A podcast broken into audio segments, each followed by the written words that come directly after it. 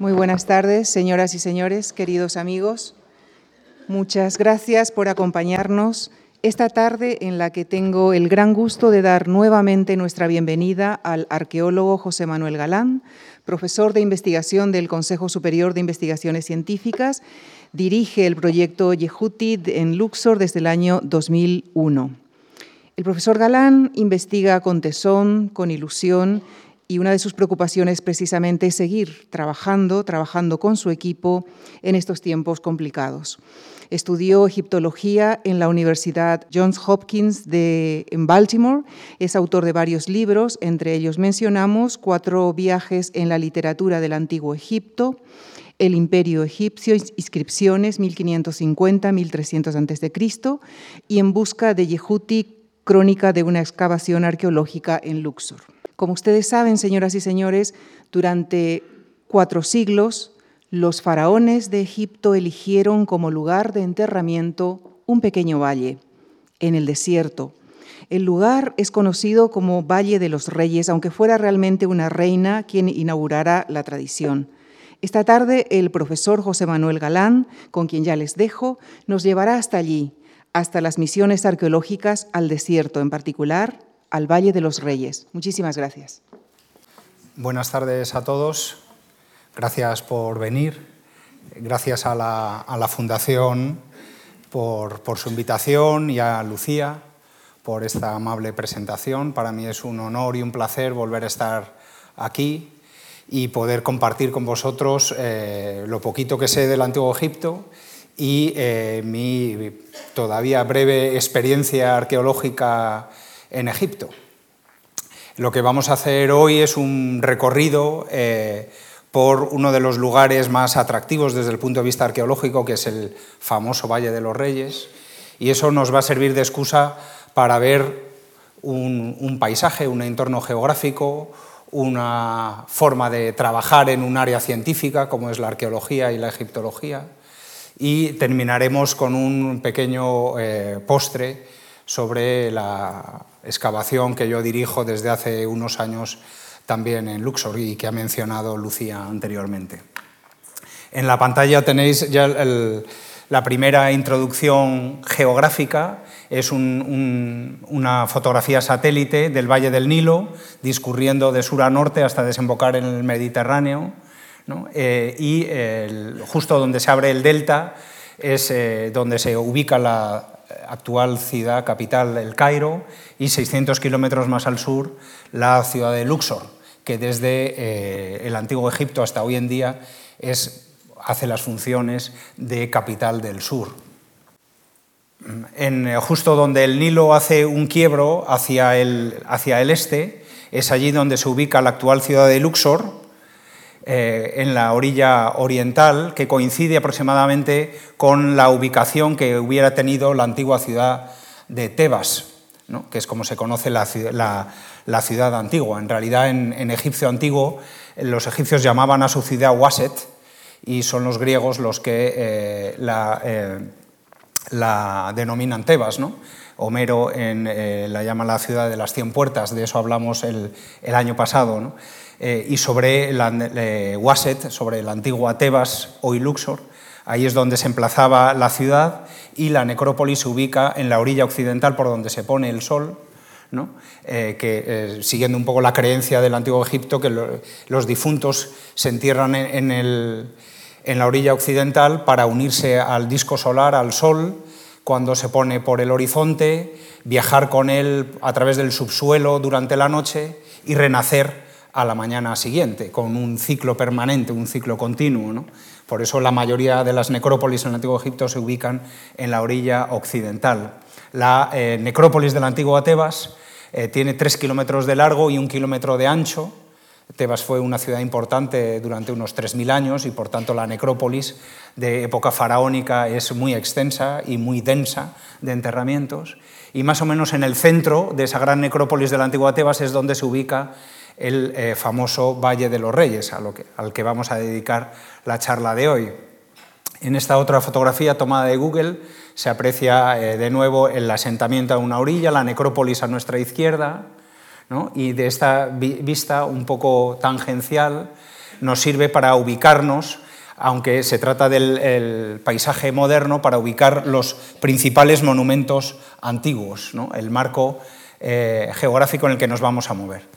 el asentamiento antiguo eh, creció en torno a los dos grandes templos de Karnak y Luxor, porque además de, eh, instituciones religiosas, eran centros económicos de redistribución de bienes. Y como en una ciudad medieval la ciudad va creciendo en torno a la catedral, en el antiguo Egipto las ciudades crecían en torno a los templos por esa misma razón. Y al otro lado, enfrente de Karnak, se encuentra el extremo norte de eh, la necrópolis, con una pequeña colina que se llama Drabu el Naga, sobre la que hablaremos al final de la charla, y enfrente de Luxor, en el extremo sur, se encuentra el templo eh, funerario de Ramsés III, que se conoce hoy con el templo de Medinet Habu.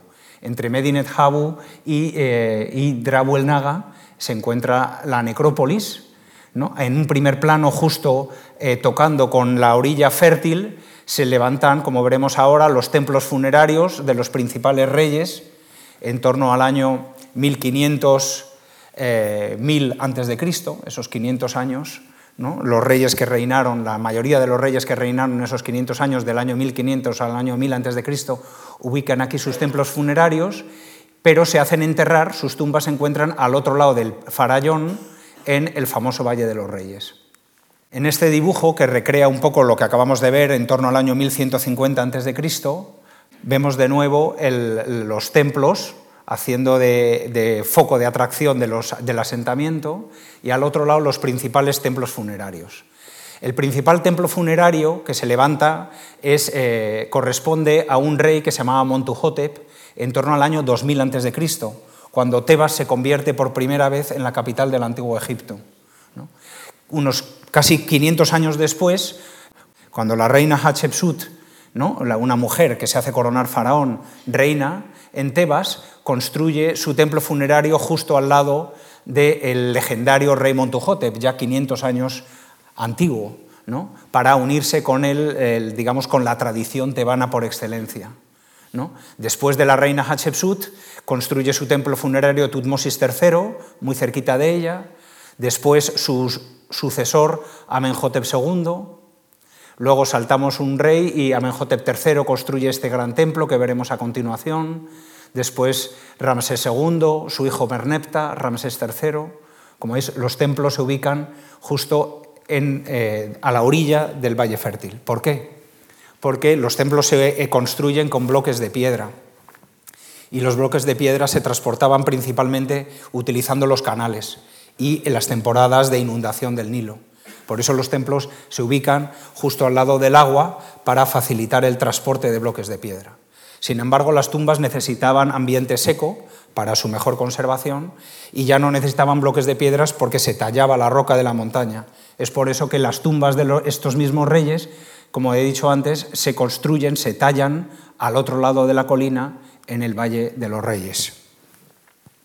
Esta es una panorámica del, Nilo con la montaña tebana justo enfrente, como si estamos, digamos, como si estuviéramos en el templo de Karnak, ¿no? viendo la montaña tebana. Esta es una vista aérea que nos ayuda a hacernos una mejor composición del lugar. Aquí están los, templos funerarios. En, primer lugar, el, el Deir el-Bahari, con el templo de Montuhotep y el templo de la reina Hatshepsut. Y aquí está el templo de Tutmosis III, el templo de Ramsés II.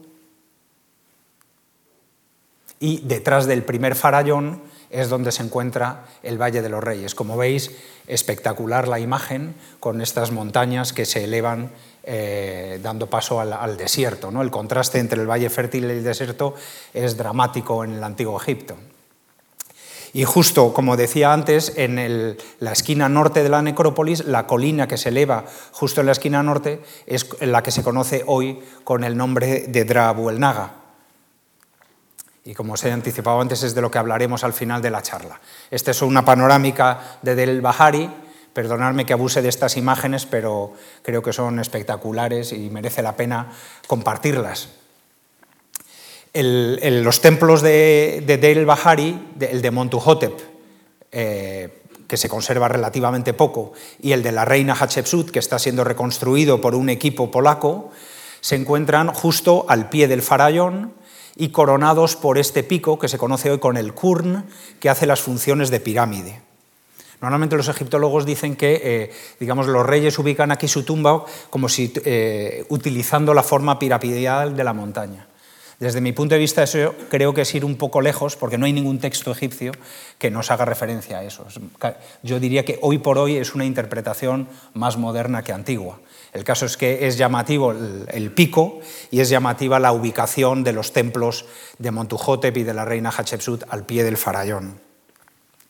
¿No? Esta es de nuevo otra vista aérea. Aquí se hace enterrar el rey Montuhotep y sin embargo, como veremos más adelante, la reina Hatshepsut no se entierra aquí, este es su templo. Ella se entierra, será la primera que se entierre en el Valle de los Reyes. Desde lo alto de la colina, esta es la panorámica que se obtiene con el templo de Montuhotep, el templo de la reina Hatshepsut y una vía procesional que une el templo con el valle fértil y la vía de comunicación principal que es el Nilo.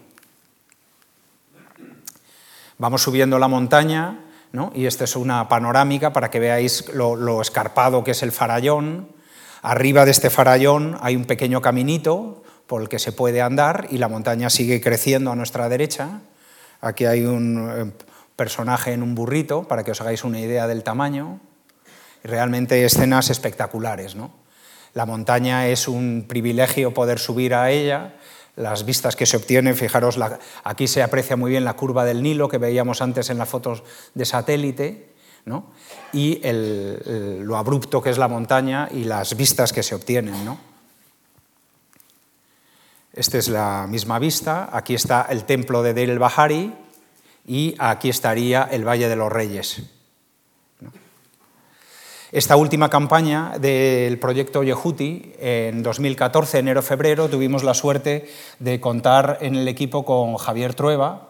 Eh, estuvimos filmando un documental para Televisión Española y eh, bueno, subimos a la montaña eh, y las imágenes que grabamos son espectaculares y de nuevo pues creo que es casi casi un deber compartirlas con vosotros. Así que para que nos sirva un poquito de ambiente, y situarnos un poco en la geografía, pues eh, os invito a que nos acompañéis en esta excursión por lo alto de la montaña. Este es el templo de Deil Bahari, ya lo conocemos por las fotos, el farallón. Estas son escenas un poquito peliculeras, pero eh, yo creo que, que, ayudan a situarnos un poquito. ¿no? El templo es una maravilla, Tuvimos mucha suerte con el día, depende, claro, cuando subes a las montañas nunca sabes qué día te vas a encontrar y en, incluso en Luxor pasa también esto. Por la mañana suele haber neblina y a medida que va avanzando el día se va despejando. ¿Veis? El cortado es muy pronunciado y casi, casi da un poco de vértigo. ¿eh? Es importante también en arqueología entender el medio físico, el paisaje juega mucho, un importante papel. Estos son las casas de los constructores de las tumbas del Valle de los Reyes, que levantan en la cima de la montaña eh, para tener digamos, un descanso entre un lado y otro de la montaña. Luego hablaremos un poquito más de ellas. Si seguimos subiendo para llegar a la cima del, del Kurn, estas son las vistas de las casitas de los trabajadores de, las tumbas. Y qué mejor sitio que tomarse un bocata. ¿eh? El Rai Sali, nuestro capataz, ahí eh, se une al grupo y para disfrutar de estas vistas que son inigualables. Esto es Deir el Bahari, esta es la colina de Drabu el Naga, justo Karnak estaría justo ahí enfrente, está Karnak. Este es el templo de Ramsés II, el Rameseum. Y vamos con la inspectora Hekmat. Esta es la vista del templo de Karnak desde la montaña. Espectacular. El templo de Ramsés II, el Rameseum. Parte de los, frikis, del, miembros del proyecto Yehuti. Y los distintos templos, como veis, justo eh, eh, situados donde termina el Valle Fértil. Este es el templo de Ramsés III, el Medinet Habu, y eh, Luego, digamos, esto es un farallón delante de la ciudad de Luxor. Y ahora vamos a ver cómo se abren perpendiculares al valle wadis que penetran en el desierto. Eso nos, ayuda también a ver un poco el, el, paisaje en el Antiguo Egipto. Sería un poquito distinto, no tan desértico como lo vemos hoy en día, sería más tipo sabana, porque sabemos que se cazaban antílopes, avestruces, ¿no? eh, había liebres, zorros. Hoy es un desierto tremendo. ¿no? Este es, como decía, el wadi que penetra perpendicular al valle del, al valle eh, del Nilo. Este es la, eh, en, la orilla, eh, este es el Rameseum, este es el poblado de los artesanos que construyen las tumbas del Valle de los Reyes, construyen estas casitas como paso intermedio para acceder al Valle de los Reyes. Es decir, los artesanos tenían su, su asentamiento a un lado, su lugar de trabajo a otro y entre medias esas casitas de en medio. Y esa es la panorámica desde arriba del Valle de los Reyes. Bueno, espero que hayáis disfrutado conmigo de estas imágenes. Ahora vamos un poquito más en serio. Este es eh, lo que hoy ve un turista cuando llega a la necrópolis de la antigua Tebas, son primero los colosos de Memnón, que en realidad son los las estatuas de Amenhotep III que se colocaron eh, delante de su templo funerario. Lo que ocurre es que su templo funerario fue desmantelado para utilizar los bloques de piedra para otras construcciones posteriores y quedaron exentos, ¿no? como si fueran estatuas, pero en realidad tenemos que imaginarnos el templo justo a su espalda. Pero bueno, no por estar solitos eh, son menos llamativos. ¿no? Esta es la, panorámica del templo, estos son los colosos de Memnón y esta es la ubicación del templo funerario de Amenhotep III. Y para que os hagáis una idea, nosotros durante la excavación eh, estamos en una casita rural que hay aquí, que se llama el Hotel Marsam, antiguamente Sheikh Ali. Y este es el templo del hijo de Ramsés II, Merneptah, que reutiliza los bloques de Amenhotep III. Y parte de la construcción de este templo se hizo con bloques que tienen grabado el nombre del rey Amenhotep III. Es decir, que los faraones también desmantelaban eh, monumentos de sus antepasados para levantar los suyos. ¿no?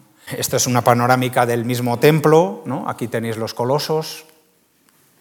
Voy un poco rápido, esta es una panorámica eh, del templo de Ramsés II que es interesante el templo de Ramsés II porque conserva bastante bien todos los almacenes eh, construidos en adobe donde se almacenaban el grano y otro tipo de, alimentos porque estos templos, los templos funerarios, también eran eh, centros de redistribución de bienes. Igual que Karnak y Luxor ah, en la orilla opuesta, los templos funerarios de los reyes también tenían su papel económico. Esta es otra panorámica del mismo templo. Fijaros los almacenes. Este templo está siendo excavado y reconstruido por una misión francesa del Senegués. Hoy se puede visitar, aunque no, no está terminado de restaurar, se puede visitar. Y si abandonamos el templo de Ramsés II que está aquí y vamos un poquito hacia el sur, eh, encontramos el templo de Ramsés III, que de nuevo se ve muy bien, conserva muy bien la muralla y conserva también muy bien los almacenes alrededor. ¿no? Era un gran centro económico. Y esta es la, puerta de entrada fantástica donde eh, fue eh, asesinado Ramsés II. Ramsés III, perdón. Y entre medias, entre Ramsés II, que estaría a nuestra izquierda, y Ramsés III, se encuentra lo que hemos visto antes rápidamente, que es el poblado de los artesanos que construyeron y decoraron las tumbas de los reyes en el Valle de los Reyes. Este se conoce hoy con el nombre de Deir el Medina. ¿No? Eh, solo se conservan, digamos, la planta de las casas, pero suficiente como para hacernos una buena idea de cómo habría sido el poblado. Aquí se ve muy bien la, cercanía entre Ramsés II y el poblado de Deir el Medina. Este es lo que queda del poblado, también amurallado, y eh, la base de las casas, que está eh, eh, siendo estudiado por una misión también francesa. Al lado del, valle de, perdón, de la ciudad de Deir el Medina se encuentra un pequeño valle, aquí está, fijaros, el Rameseum, Deir el Medina quedaría a nuestra derecha, se encuentra un pequeño valle que se conoce hoy con el Valle del Color.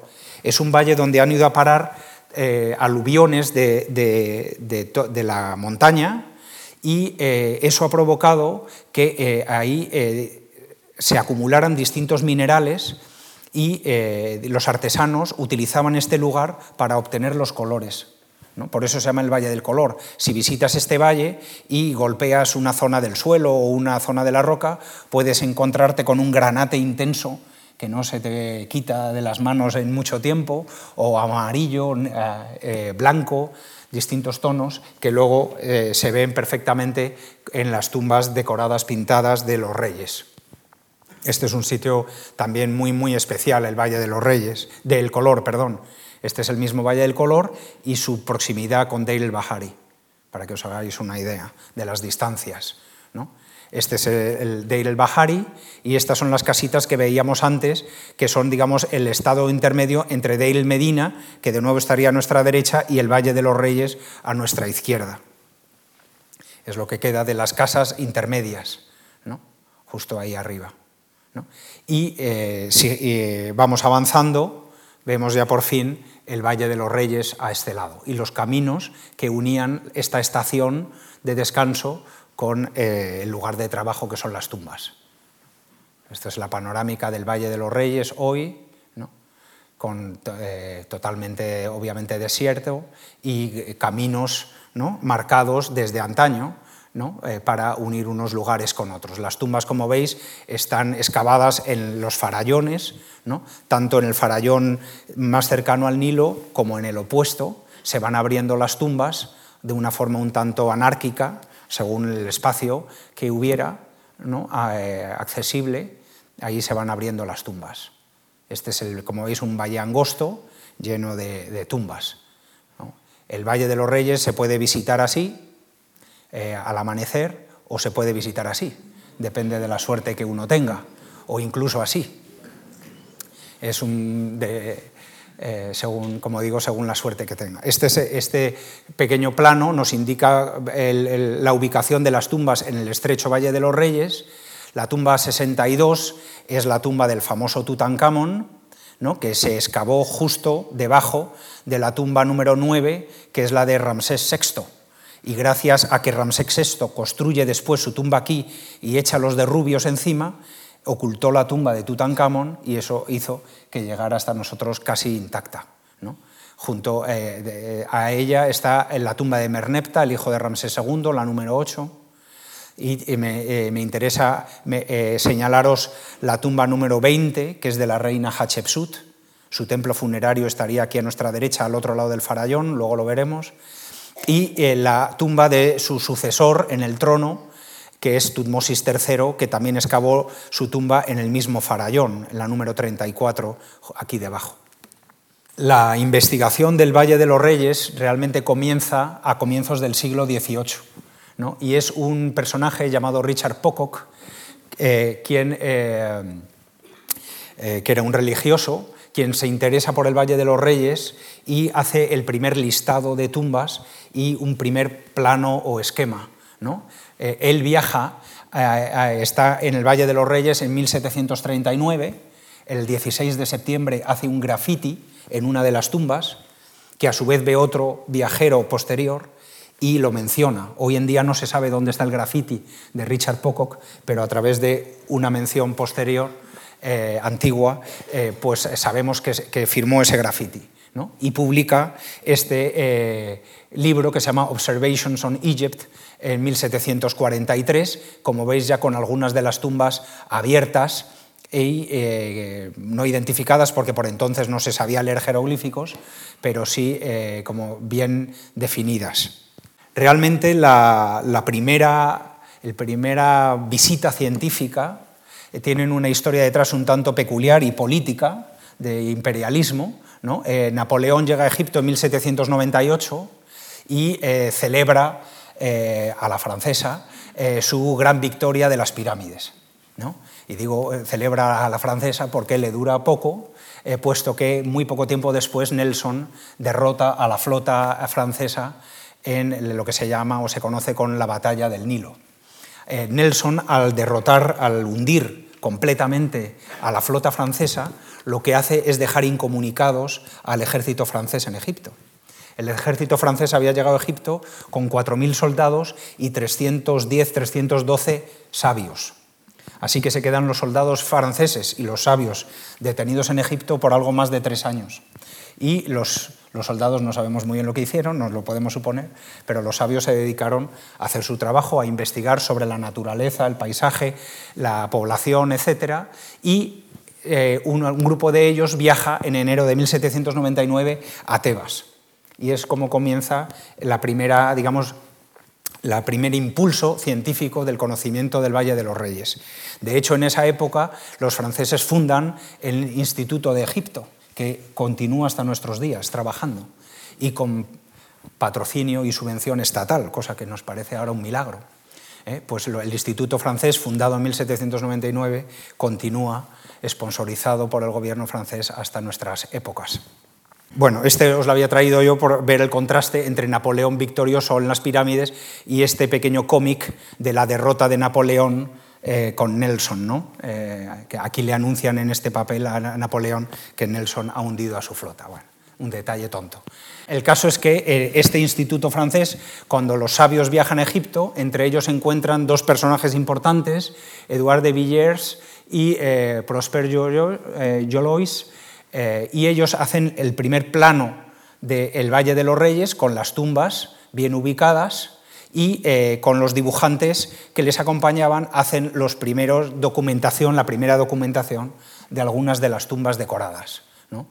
Eso se conoce hoy con el gran, la gran obra que se llama La Descripción del Egipto, publicado en 1809 y 1828 en 19 volúmenes.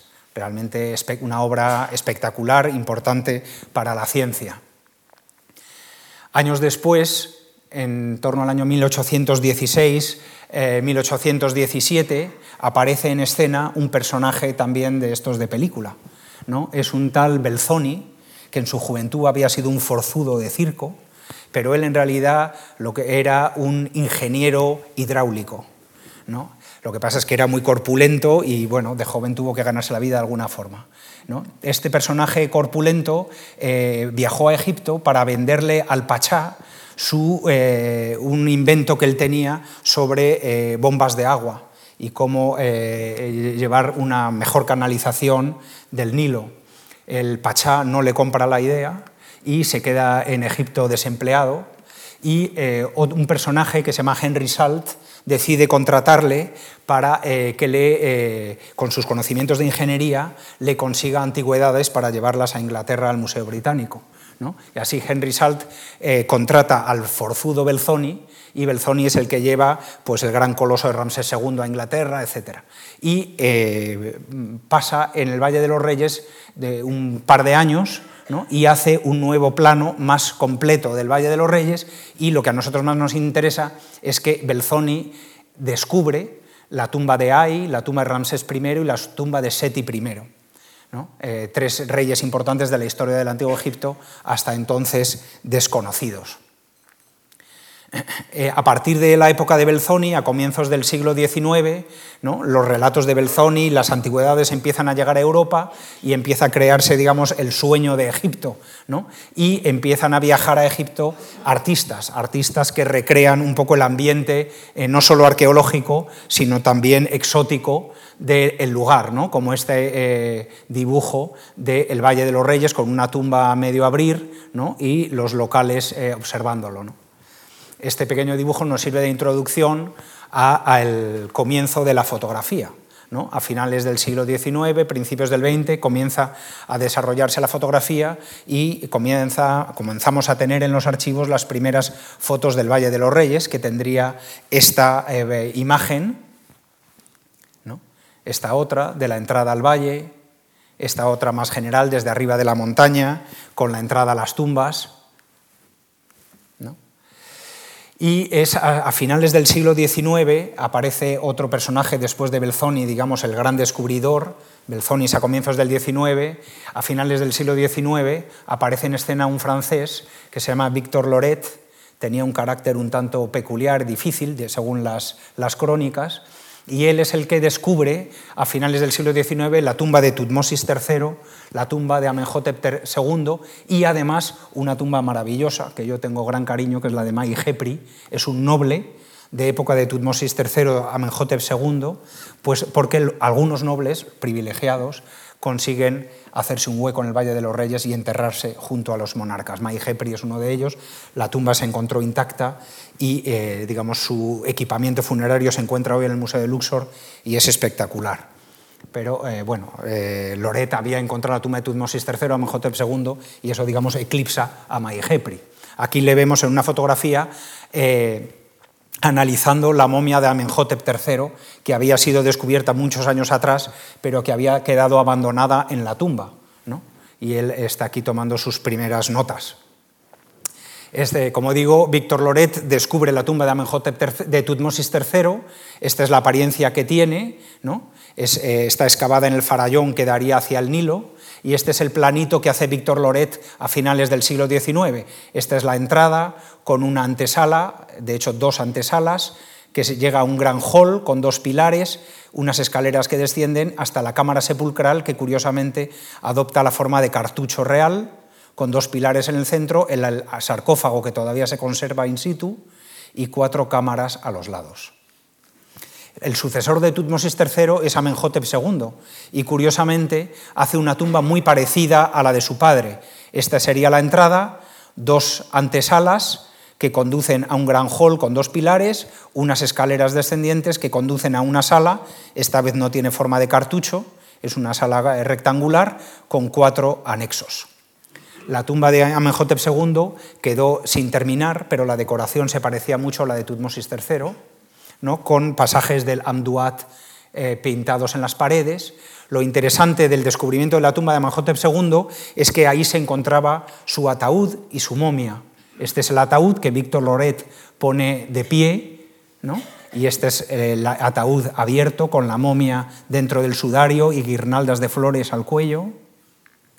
Pero además la, la tumba de Amenhotep II había servido muchos años después para esconder momias de otros reyes. En el año 1000 a.C., la necrópolis está siendo saqueada, los sacerdotes de Amón deciden proteger a sus reyes eh, más ilustres y los sacan de sus tumbas y los esconden en escondrijos.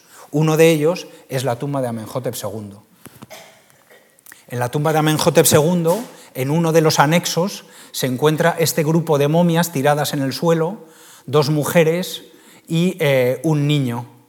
Y las dos mujeres eh, han dado mucho juego a los egiptólogos, porque algunos han tratado de eh, identificarlas con la madre de Akenatón, eh, con, la propia Nefertiti. Lo que pasa es que no, no tenemos certeza. Y los exámenes médicos que se han hecho recientemente, dirigidos por Saji Hawass, por mal que le pese a él, pues no han sido concluyentes sí que se puede decir que son mujeres importantes de la familia real de eh, época de finales de la dinastía XVIII, en torno al año 1400 a.C., pero afinar sobre su identidad es ya más problemático.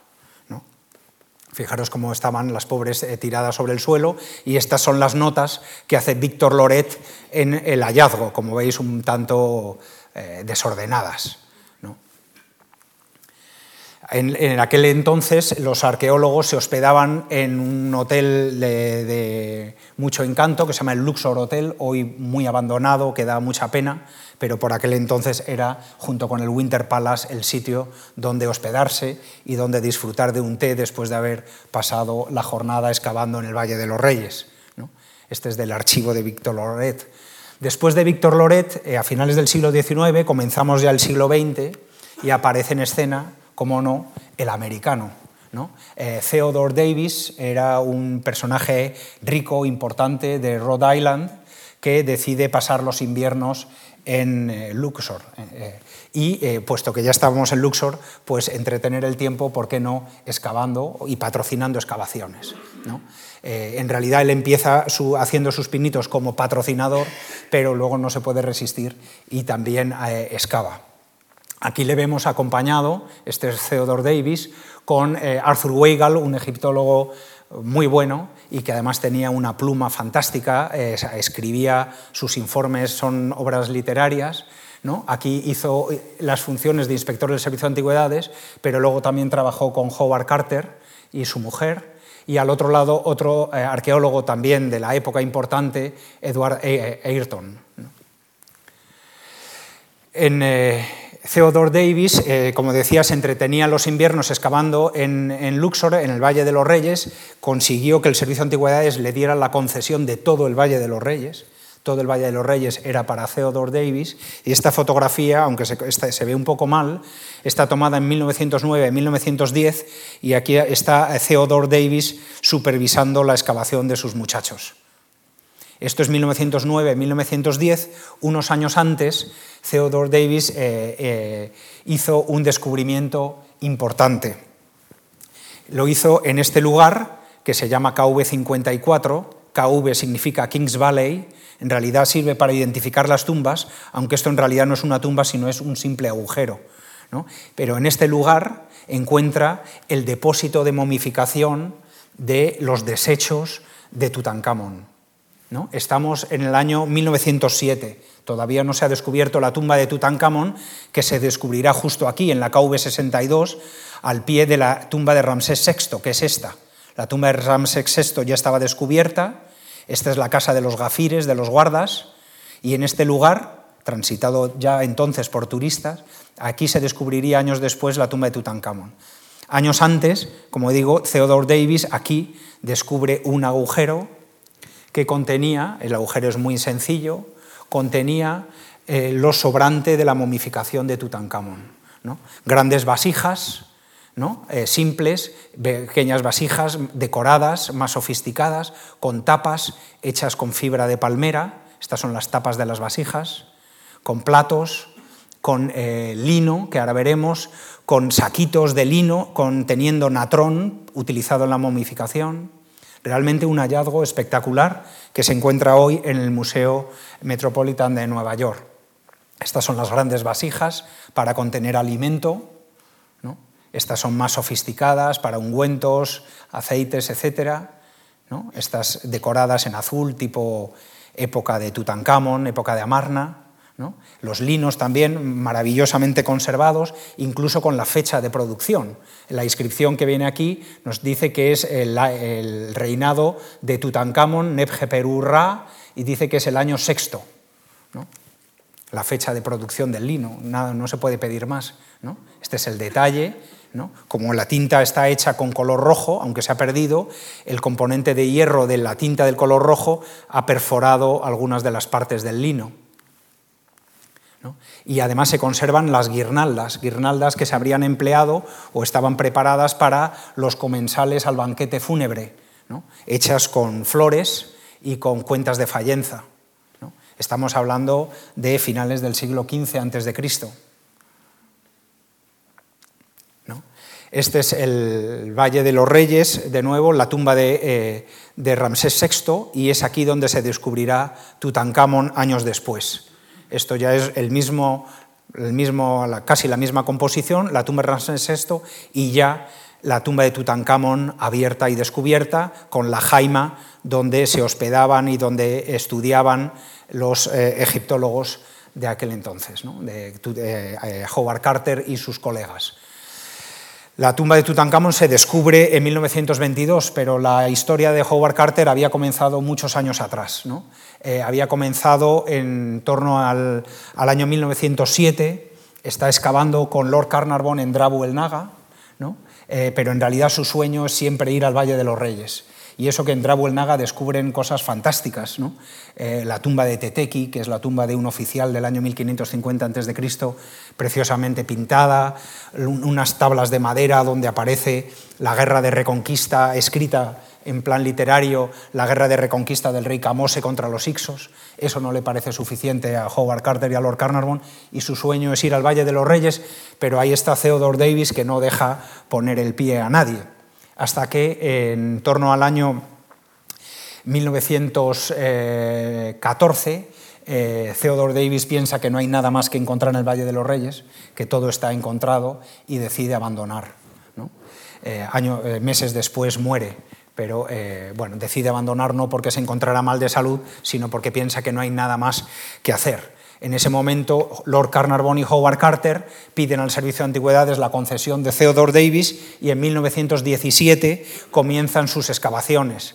Y comienzan sus excavaciones al lado de la tumba de Merneptah, a la derecha de Ramsés VI. Y eh, contratan a un gran número de trabajadores egipcios y para acarrear las expuestas eh, montan unos raíles con vagonetas para llevar el derrubio que van sacando hacia el exterior. Están muy orgullosos de este montaje de las vagonetas. Este es el raíz, como nuestro raíz casi, vestido a la misma usanza, dirigiendo a sus trabajadores y el, digamos, el vertido de los capazos a las vagonetas que luego van saliendo del valle. Esto son fotos del archivo del Griffith Institute con la fecha diciembre, 16 eh, de diciembre de 1917. Y estos son los raíles para ir sacando los escombros un poquito más alejados. Veis la, mano de obra con los acarreadores de espuertas, ¿no? sacando los, eh, el de Rubio, y esta es la entrada a la tumba de Merneptah, el hijo de Ramsés II, que están justo excavando aquí. Uno de los hallazgos más singulares que tienen lugar, la tumba de Merneptah estaría justo aquí, que tiene lugar en 1917-1920, es otro depósito de momificación del rey Merneptah a la entrada de su tumba, con vasijas muy parecidas a las que hemos visto para Tutankamón. Sería años después cuando Lord Carnarvon y Howard Carter estaban a punto de tirar la toalla. De hecho, Lord Carnarvon ya la había tirado y decía que no estaba dispuesta a seguir financiando las excavaciones de Howard Carter en el Valle de los Reyes, hasta el punto que Howard Carter le dice, bueno, pues está bien, esta campaña la financio yo, pero estoy seguro que este año vamos a encontrar algo. Lord Carnarvon dice, bueno, está bien, te doy, te concedo un año más, te financio un año más yo. Tuvo suerte porque en ese 1922 eh, encuentran la entrada a la tumba de Tutankamón. Esta es la fotografía tomada el 4 de noviembre de 1922, cuando descubren los primeros peldaños de las escaleras que conducirían a la tumba de Tutankamón. Esta es la entrada.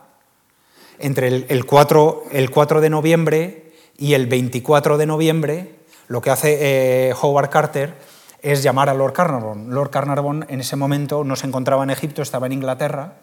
Cuando Howard Carter eh, encuentra eh, esto, se da cuenta de la importancia del hallazgo ya, le escribe un telegrama a Lord Carnarvon, le dice, ven corriendo, hay algo importante.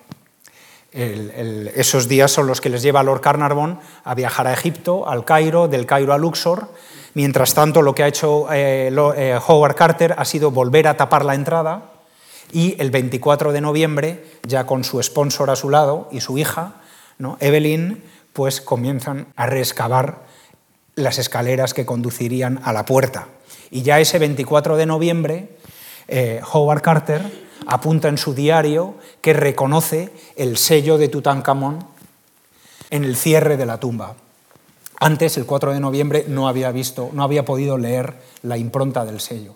Pero cuando terminan el 24 de terminar de excavar, veis aquí el cartucho del rey Neb Perurra, ¿no? en su diario apunta Howard Carter que ya pueden leer y confirmar que se trata de la tumba de Tutankamón.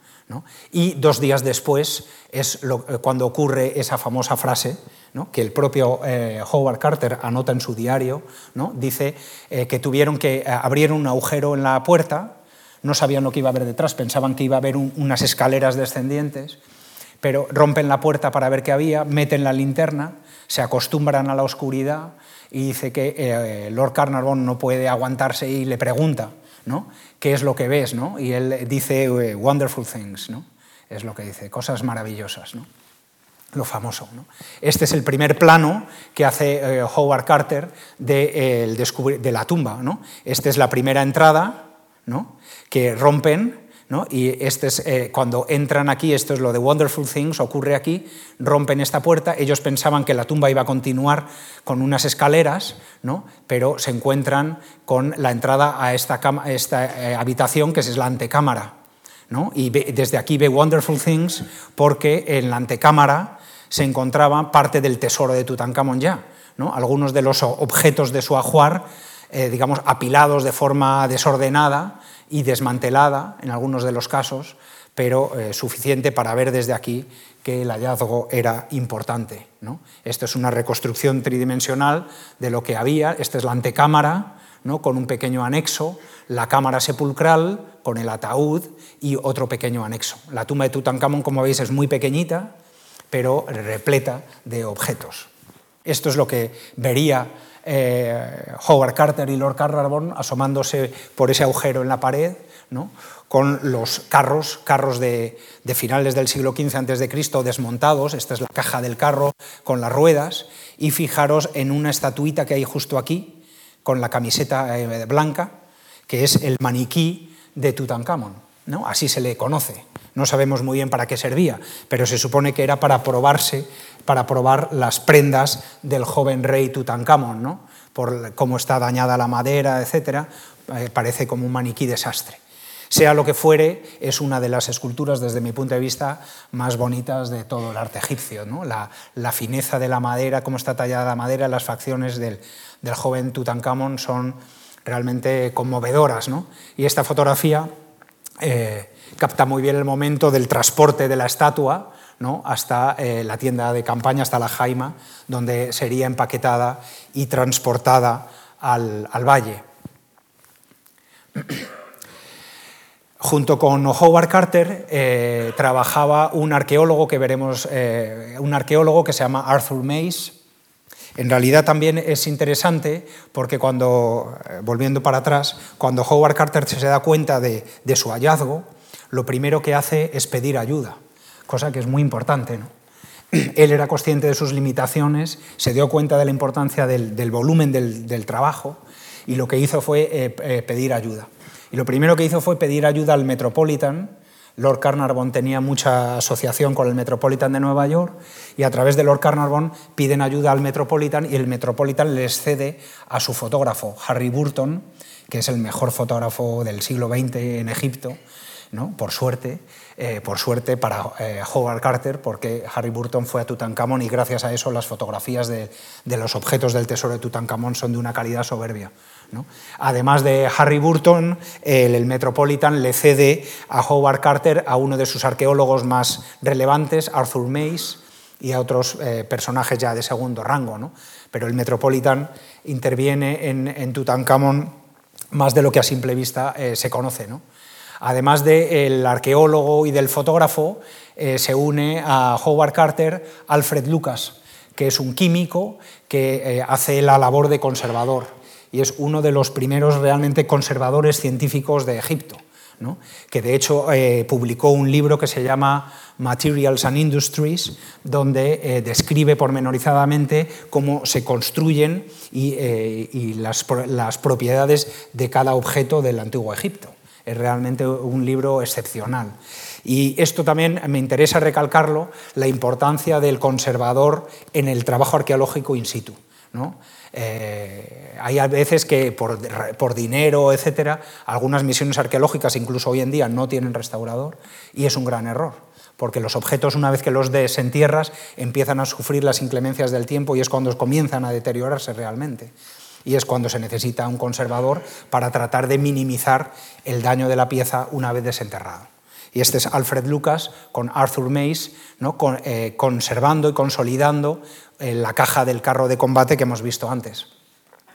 Esta es la imagen de la antecámara, como veis con los objetos todos desordenados, y eh, poco a poco había que irlos retirando y lo que fueron haciendo fue una especie de secuencia fotográfica de eh, la retirada de los objetos.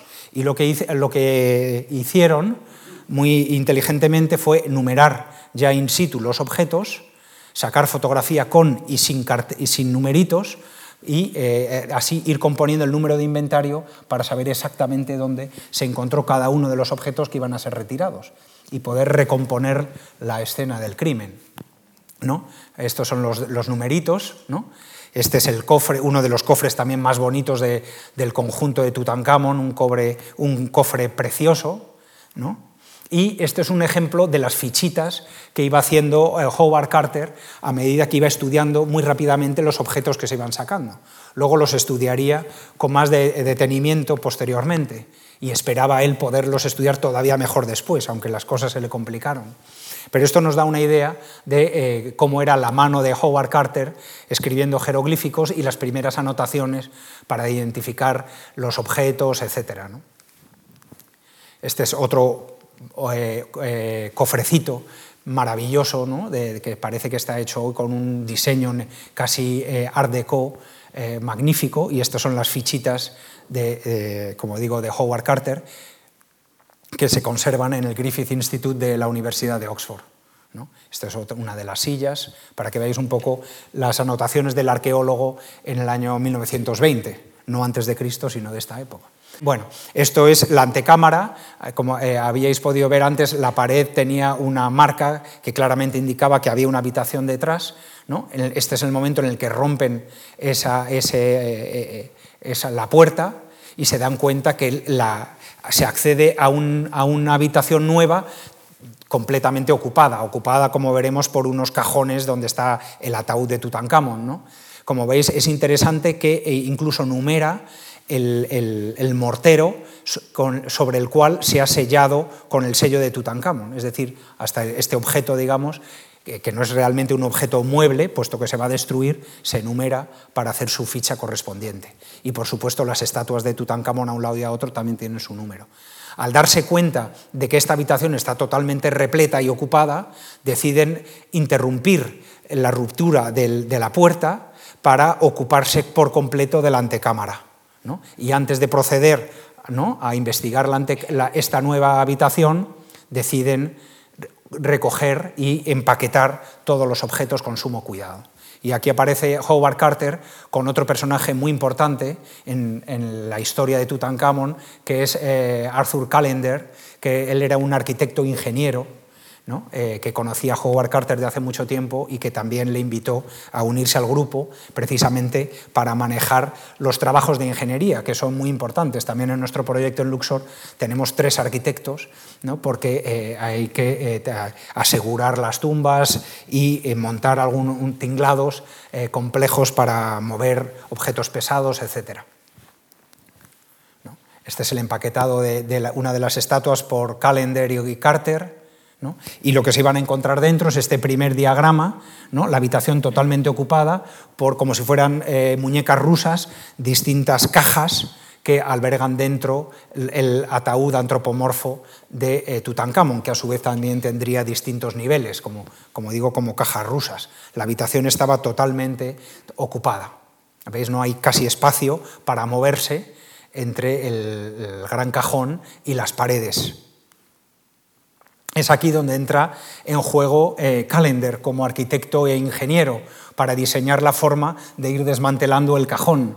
¿no? Montan una especie de andamio dentro de la habitación con maderas y poleas para ir, para ir desarmando esas cajas eh, sucesivamente. ¿no? Fijaros el tinglao que montan, pero lo bien hecho que está.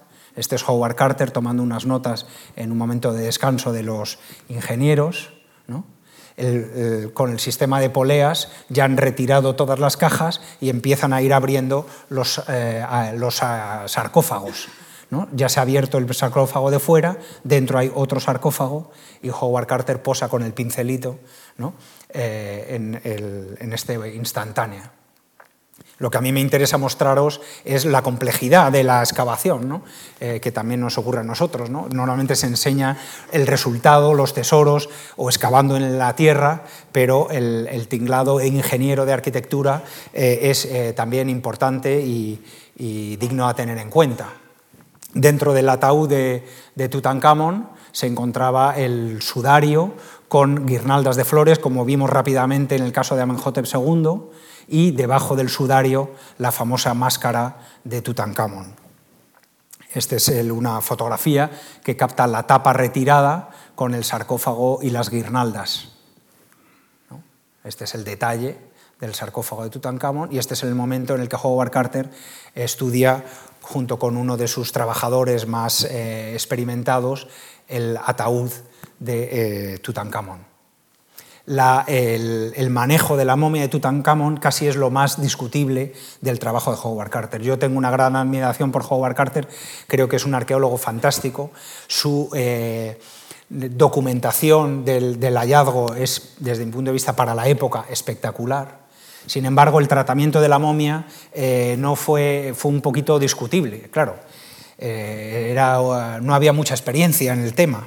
Aún así, contó con la ayuda de un antropólogo físico. Douglas Derry, que le ayuda a Tutankamón a manipular la momia, por lo que lo que se le puede echar en cara o reprochar a Howard Carter, en realidad habría que reprochárselo a Douglas Derry, que fue el responsable de la manipulación de la momia de Tutankamón. Estas dos fotos también me interesan a mí mostrarosla para que os deis cuenta de que a veces las excavaciones se complican por eh, aspectos un poco insospechados. Y es que cuando uno encuentra algo de relevancia, enseguida vienen las visitas del Servicio de Antigüedades, de personajes importantes, y complican un poco la labor del científico. Este es Howard Carter, ¿no? Eh, Howard Carter con eh, Laco, que era el jefe del Servicio de Antigüedades en aquel momento, un francés y un inglés. había tensión entre ellos, como era de esperar en aquella época, y miembros del Servicio de Antigüedades egipcios, etc.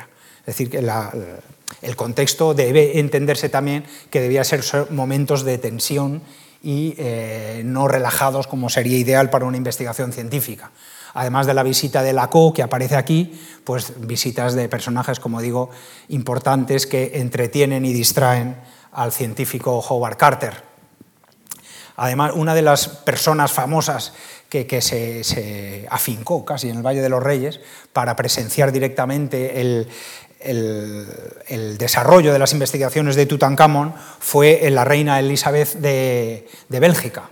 ¿no? Eh, Elizabeth de Bélgica eh, era una gran apasionada de la egiptología y de hecho fundó la Fundación Reina Elizabeth de Egiptología que continúa hasta hoy sponsorizando trabajos de egiptología. Pero para que veáis también el ambiente que rodea el hallazgo. Eh, con un, un, lío espantoso. ¿No? Eso es, insisto, lo que a mí me interesa eh, contaros. Y como contrapunto, la imagen plácida del sponsor, ¿no? relajado en el porche de la casa de Howard Carter mientras el follón estaba ocurriendo en el Valle de los Reyes. Bueno, lo que es importante también, permitirme que resalte eh, la idea, es que el trabajo de arqueología es un trabajo en equipo. Y eh, eso es un gran mérito de Howard Carter, rodearse de un equipo eh, de buenos profesionales. Y este ejemplo es un almuerzo en la tumba de Seti II, de, perdón, de Ramsés XI, que eh, se usó como habitáculo y ahí comían. Y esta foto es muy significativa. Aquí está Howard Carter acompañado de Sir Alan Gardiner, que es el número uno de la filología del Antiguo Egipto leía jeroglíficos hasta con los ojos cerrados. El mejor compañero para leer textos que podría tener Howard Carter, Sir Alan Gardiner, el autor de la gramática con la que hemos aprendido a leer jeroglíficos casi todos los egiptólogos. Junto a él está el arqueólogo Arthur Mace, el ingeniero eh, Arthur Callender, el restaurador Alfred Lucas, Harry Burton, el fotógrafo, y eh, otro insigne egiptólogo, James Breasted, que es el fundador del Oriental Institute de la Universidad de Chicago, con dinero de Rockefeller. En 1924, eh, Breasted eh, consigue eh, involucrar a Rockefeller en el estudio del Antiguo Oriente y en concreto del Antiguo Egipto, y Rockefeller funda con James Breasted el Oriental Institute en Chicago y aquí está presente, encargado de estudiar los sellos de las improntas de sello de Tutankamón. Es decir, monta un equipo interdisciplinar con los mejores nombres del momento. Y esta es otra imagen que a mí me interesa porque eh, eh, el estudio de la tumba de Tutankamón duró varias campañas. Entre campaña y campaña, la tumba se cierra a cal y canto, como hacemos nosotros hoy en día. Aquí está Howard Carter cerrando la tumba eh, el último día de una de sus campañas. Así quedaría hasta la siguiente campaña, etc. Todo bien supuestamente bien resguardado.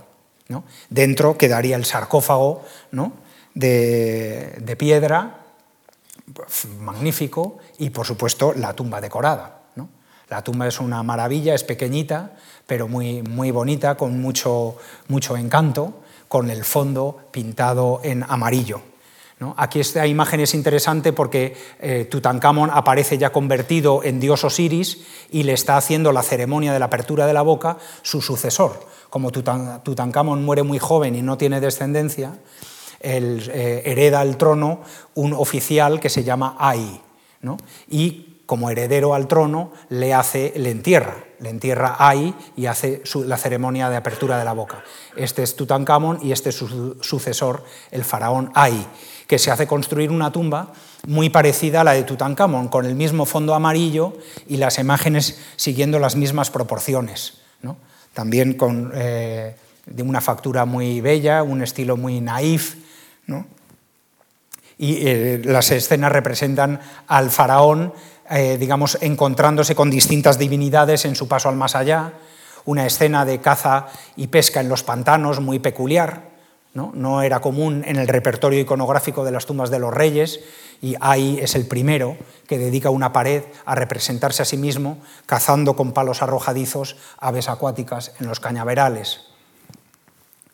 Además hay, por supuesto, imágenes que aluden al tránsito de la barca solar por el inframundo que hemos mencionado al principio, el dios solar Ra acompañado de otras divinidades en su barca solar, cruzando de un horizonte hacia el otro, el sucesor de Ai, sin embargo, es Ramsés I, en vez de decorar su tumba con fondo amarillo, lo hace con un fondo azul también muy atractivo, muy característico. Este es Ramsés I, de nuevo, siendo introducido ante distintos dioses en su paso al más allá. Como estos son eh, detalles de la decoración de su tumba, con la barca solar y el dios Ra, navegando hacia el inframundo. El sucesor de Ramsés I es Seti I. La tumba de Seti I es eh, interesante por muchas razones, entre otras porque queda inacabada, lo que nos permite ver muy bien las fases de eh, los artistas cuando acometían la decoración de una pared, primero haciendo el sketch en rojo, luego eh, dibujándolo en negro, ¿no? para que luego viniera el tallador de piedra para que hiciera el relieve y luego vendrían los pintores a darle la policromía. ¿no? Este es otro detalle de la misma tumba, en una pared ya terminada, con las imágenes en relieve y pintadas. Y este es Seti I, de nuevo presentándose ante distintos dioses. En la tumba de Seti I es muy llamativo y comienza una tradición de eh, techos astronómicos. El techo se pinta de azul oscuro, evocando el, techo, el cielo nocturno, y en él se representan distintas constelaciones constelaciones que adoptan formas de animales, formas humanas, como nuestros eh, signos del zodiaco, muy parecido a nuestros signos del zodiaco. Estos son detalles del techo astronómico de Seti I. Eh, años más tarde, la tumba de Ramsés VI, espectacular, que hoy es visitable, con de nuevo el techo astronómico, aquí lo veis mejor, y imágenes del paso al inframundo en las paredes. en realidad las tumbas del Valle de los Reyes se excavan muy profundas eh, porque la idea es, como decía, eh, eh, encontrarse con la barca solar cuando está atravesando el inframundo por el subsuelo, de la noche al día. ¿no? Por eso esa profundidad tan tremenda de las tumbas. La idea es conseguir subirse a la barca solar. Esta es la entrada a la tumba de Merneptah, hijo de Ramsés II. Uno de los hallazgos más espectaculares del siglo XX tuvo lugar en torno al año 1987 y eh, fue eh, obra del egiptólogo Ken Weeks, el americano Ken Weeks, que decidió investigar una tumba ya descubierta. La tumba se había descubierto a principios, muy al principios del siglo XX, pero había quedado sin investigar del todo por la dificultad que entrañaba la excavación del interior.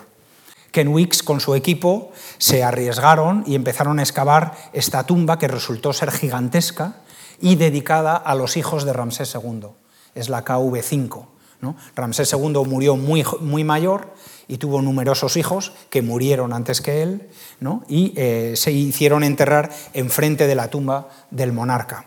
Y esta es la tumba, como veis el plano muy tortuoso de los hijos de Ramsés II, y esta es una panorámica del interior. El interior estaba totalmente lleno de, de tierra, que, por, eh, que había corrido agua por dentro se había convertido en un barro muy, muy duro, y muy difícil de excavar. Por eso había quedado sin eh, investigar a pesar de haber sido descubierta, como decía, muchos años atrás. Estos son imágenes del proyecto de Kenwicks en el Valle de los Reyes. El siguiente gran hallazgo eh, tuvo lugar en el Valle de los Reyes en el año 2006 y corrió a cargo de una especie de freelance de la arqueología, un egiptólogo llamado Otto Schaden, que eh, no tiene, digamos, puesto fijo en ninguna universidad, eh, pero que sin embargo lleva a cabo proyectos de arqueología importantes. Y uno de ellos le llevó al descubrimiento de una nueva tumba en el Valle de los Reyes que recibió la numeración KV63. Es un pozo que eh, eh, baja unos 8 metros y que no lleva a una tumba, sino que lleva a un depósito de momificación, como el que hemos visto de Tutankamón hace unos minutos o el de Merneptah, con las mismas jarras para guardar comida y, distinto, y lino, etc. Pero en realidad esto es un escondrijo para guardar, como digo, eh, materiales de embalsamación y ataúdes que han sido considerados en desuso. Este es el, detalle del interior de la cámara. Algunos ataúdes se conservan bastante bien, pero como veis otros, por las termitas y la humedad, pues están completamente deshechos. Estamos eh, hablando del año eh, de finales del siglo XV antes de Cristo, de la época que se denomina post-Amarna después de Tutankamón. Estos son el estado de los ataúdes y este es parte del equipo de los restauradores que engasan la madera de los ataúdes para tratar de conservarlos lo mejor posible. entre el equipo de restauración está un miembro del equipo Yehuti, eh, Pía Rodríguez Frade, que junto con Hiroko, restauradora del Oriental Institute de Chicago, se encargó de restaurar, de consolidar los ataúdes hallados en esta tumba. Este es parte del equipamiento con las grandes vasijas, algunas de ellas conteniendo en perfecto estado el relleno, a veces lino, a veces comida, y para estudiar esa comida, el equipo de Otto Schaden llamó a Salima Ikram, otro miembro del proyecto Yehuti en Luxor, que es especialista en el estudio de restos de comida, etc. Ella es la encargada de estudiar y publicar las grandes vasijas llenas de comida de este cachet. En el, valle, este es el valle, aquí está la tumba de Tutmosis III y en, esta zona excava la Universidad de Basilea desde hace un tiempo. Y por supuesto encuentran cerámica, que es lo que más se encuentra, y en el año 2012 tuvo lugar uno de los hallazgos más importantes recientes, que fue la tumba de un personaje privado, como os mencionaba antes, de Mai Gepri. Pues en el Valle de los Reyes también se entierran eh, gente privada, no necesariamente de la familia real, por distintas razones, y una de ellas es esta mujer, una mujer que se llama Nehemes Bastet, una cantante de Amón que vivió en la dinastía 22, mucho después de época de Tutankamón. La tumba es muy sencilla, con el ataúd dejado sobre el suelo y junto al ataúd una pequeña estela que conserva perfectamente los colores y que nos informa de su nombre, Nesmet eh, Bastet, y su oficio como cantante de Amón. Esta es la cara del ataúd y este es el momento en el que abren la tapa para descubrir eh, el cuerpo momificado de esta cantante de Amón. Es la misma expedición de Basilea, eh, eh, años después, en 2014, encontró un nuevo cachet. Este cachet ya lo había descubierto Víctor Loret, pero no le dio importancia. Ellos realmente redescubren este cachet lleno, como veis, de basura, de desperdicio, pero lo importante es que entre esta basura, aparte de los restos humanos momificados, se encuentran fragmentos de cerámica con nombres de personajes de la familia real de eh, finales de la dinastía XVIII, de época de, bueno, perdón, de época de Tutmosis III en adelante. Bueno, en el Valle de los Reyes, eh, como se decía al principio, la primera ocupante, curiosamente, no es un rey, es una reina. Y la reina Hatshepsut se hace enterrar en el farallón mirando hacia el Valle del Nilo, justo aquí. ¿no? Y ahí es donde la reina se hace excavar su tumba, la KV20, haciéndola coincidir topográficamente con su templo funerario. De hecho, esta es la entrada muy sencilla ¿no? a la tumba de Hatshepsut, como la que vimos antes de Tutmosis III, y su tumba tiene este, esta planta lo que quiere decir es que su tumba comienza aquí y nos lleva hasta aquí. Es decir, que ellos inteligentemente asocian ¿no? el templo funerario con la tumba al otro lado del farallón, conectan la tumba con el templo de forma subterránea. ¿no? Son eh, cuidadosos hasta en, eso. Años después, Tutmosis III vuelve a utilizar ese mismo farallón para excavar su tumba. Lo hace un poquito más arriba, ¿no? en otro lugar. ¿no? Esa es la entrada y la tumba ya eh, no tiene la misma forma que Hatshepsut, es un poco, eh, tiene unas escaleras descendientes, ya lo hemos visto antes cuando hablamos de Víctor Loret, una antesala, una escalera y lleva una cámara sepulcral con forma de cartucho. La antesala está enteramente pintada con eh, alusiones a los nombres del dios Ra, y en la cámara sepulcral con momentos del Amduat, del libro de la noche, ¿no? para que el difunto pueda guiarse eh, durante la noche. Y este es el sarcófago, con forma de cartucho también, de Tutmosis III. Estas son escenas del de Amduat de Tutmosis III. Como decía, eh, Hatshepsut y Tutmosis III son los primeros que se entierran en el Valle de los Reyes. Pero, ¿dónde se entierran los reyes antes de Hatshepsut? ¿Dónde se entierra Amenhotep I? ¿Dónde se entierra el rey Ahmose? ¿Dónde se entierran los reyes de la dinastía XVII? Pues eh, antes de utilizar el Valle de los Reyes como lugar de enterramiento, los reyes de Tebas de la dinastía XVII y los primeros reyes de la dinastía XVIII se entierran en Drabu el Naga. En esta colina, al norte de la necrópolis, aquí está la casa que utilizaba Howard Carter de descanso, en esta colina que se llama Drabu el Naga es donde los reyes, primeros reyes tebanos del siglo XV antes de Cristo, se entierran. Aquí sabemos que se entierra el rey Sekenenra, no sabemos exactamente dónde, pero sabemos que en, que la reina Hotep, el rey Kamose, el rey Nubjeperra Intef se entierra justo aquí. ¿no? Tenemos sus ataúdes, ¿no? hoy el Museo del Cairo, el ataúd de la reina Hotep, que fue hallado en Naga en 1859 y hoy está en el Museo del Cairo. Sabemos que viene de aunque no sabemos exactamente dónde.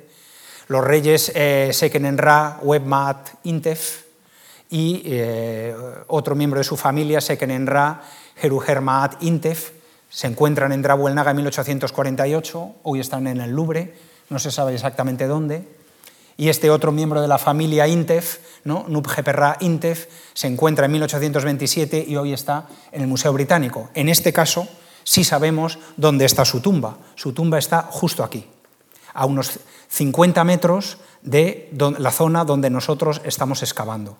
Nosotros comenzamos la excavación centrado en la tumba de Yehuti de Geri, pero las últimas cuatro campañas hemos estado excavando en esta zona del exterior que llamamos sector 10.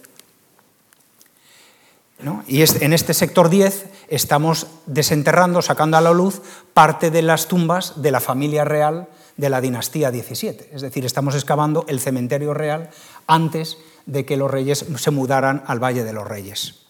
Y para que os hagáis una idea de cómo se excava hoy, que no difiere mucho de cómo excavaba Howard Carter, para bien o para mal, este es el descubrimiento de un ataúd dejado simplemente sobre el suelo del año 1600 a.C., un miembro de la familia real de la dinastía XVII. Es un niño, un ataúd pequeño, que por razones que se nos escapan, en vez de dejarlo dentro de una tumba, se deja colocado sobre el suelo y encima se deja de costado, ¿no? apeado por unas piedras para que conserve esa postura de lado como hacía Howard Carter, nosotros con cuidado, después de documentar bien el, lugar de hallazgo, etc., ¿no? lo transportamos dentro, en nuestro caso, de la tumba de Yehuti para continuar su estudio. Antes, nuestra conservadora, no Alfred Lucas, Pierre Rodríguez Frade, ¿no? con mimo eh, envuelve el ataúd para que no sufra ningún daño en el transporte, muy parecido a como se hacía antaño este escamal que ayuda en, la operación, con Yuma y con Sayed, dos de nuestros mejores trabajadores. Y como digo, el ataúd es transportado al interior de la tumba de Yehuti para eh, proceder a su apertura. Este es el momento en el que vamos a proceder la apertura con nuestra paleopatóloga Roxy Walker, igual que eh, en el caso de Howard Carter, un equipo multidisciplinar, nuestro RICE, y el momento en el que abrimos el ataúd de un niño que vivió en torno al año 1600 a.C. y que murió en torno a los 4 o 5 años de edad. en esa época era una época de crisis, había pocos recursos y la momificación no es tan buena como la, la momia de la dinastía 22 que hemos visto del equipo de Basilea, pero igualmente interesante. Este es el sudario de lino que le ha dado varias vueltas, anudado a los pies. Pero a pesar de que eh, ha corrido agua por dentro del ataúd, la humedad, etc., fijaros lo bien que se conserva la tela, que la humedad es lo peor que le podía pasar. En este pequeño sector 10 nosotros encontramos eh, este ataúd junto a él un segundo ataúd de otro niño de unos 11 años de la misma época, un gigantesco depósito de cerámica de 2.000 vasijas, pero más importante de todo, una tumba pozo que perteneció a un hijo del rey de Egipto, no sabemos su nombre, otra tumba pozo que probablemente perteneció al príncipe Ahmoses Apair de la dinastía 17, otro pozo a la tumba de un príncipe Intezmose y el pozo de un tal Neb, un noble de la época, que excavamos este año, por suerte acompañados de Javier Trueba filmando. Este es el momento en el que el brocal del pozo sale a la luz, excavado por eh, María Ángeles Jiménez, de que está haciendo la tesis doctoral en la Universidad de Liverpool, ¿no? asistida por, por Juman y por eh, Mahmoud el pozo es de unos dos metros de largo por un metro de ancho, suficiente para descender por él un ataúd en horizontal.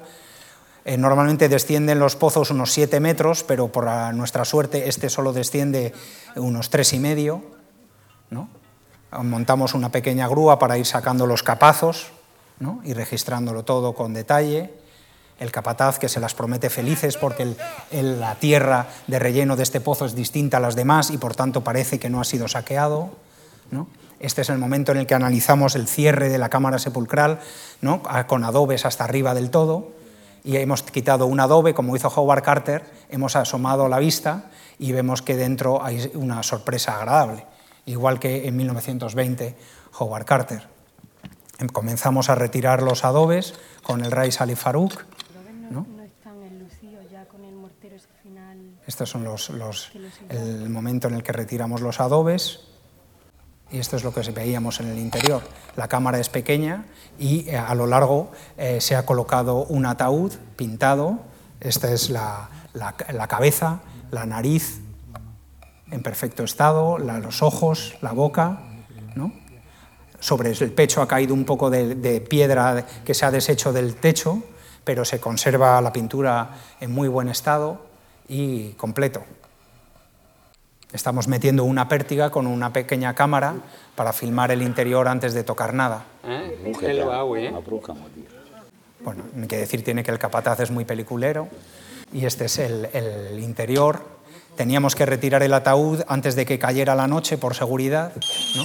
La excavación tuvo que acelerarse y al final de la tarde es que cuando procedimos a... Eh, a su extracción. Como veis ya empieza a rodearse, igual que en el caso de Howard Carter, salvando las distancias, claro, el, eh, personas del servicio de antigüedades, curiosos, etc. El Rais Ali con Sayed retiran el ataúd.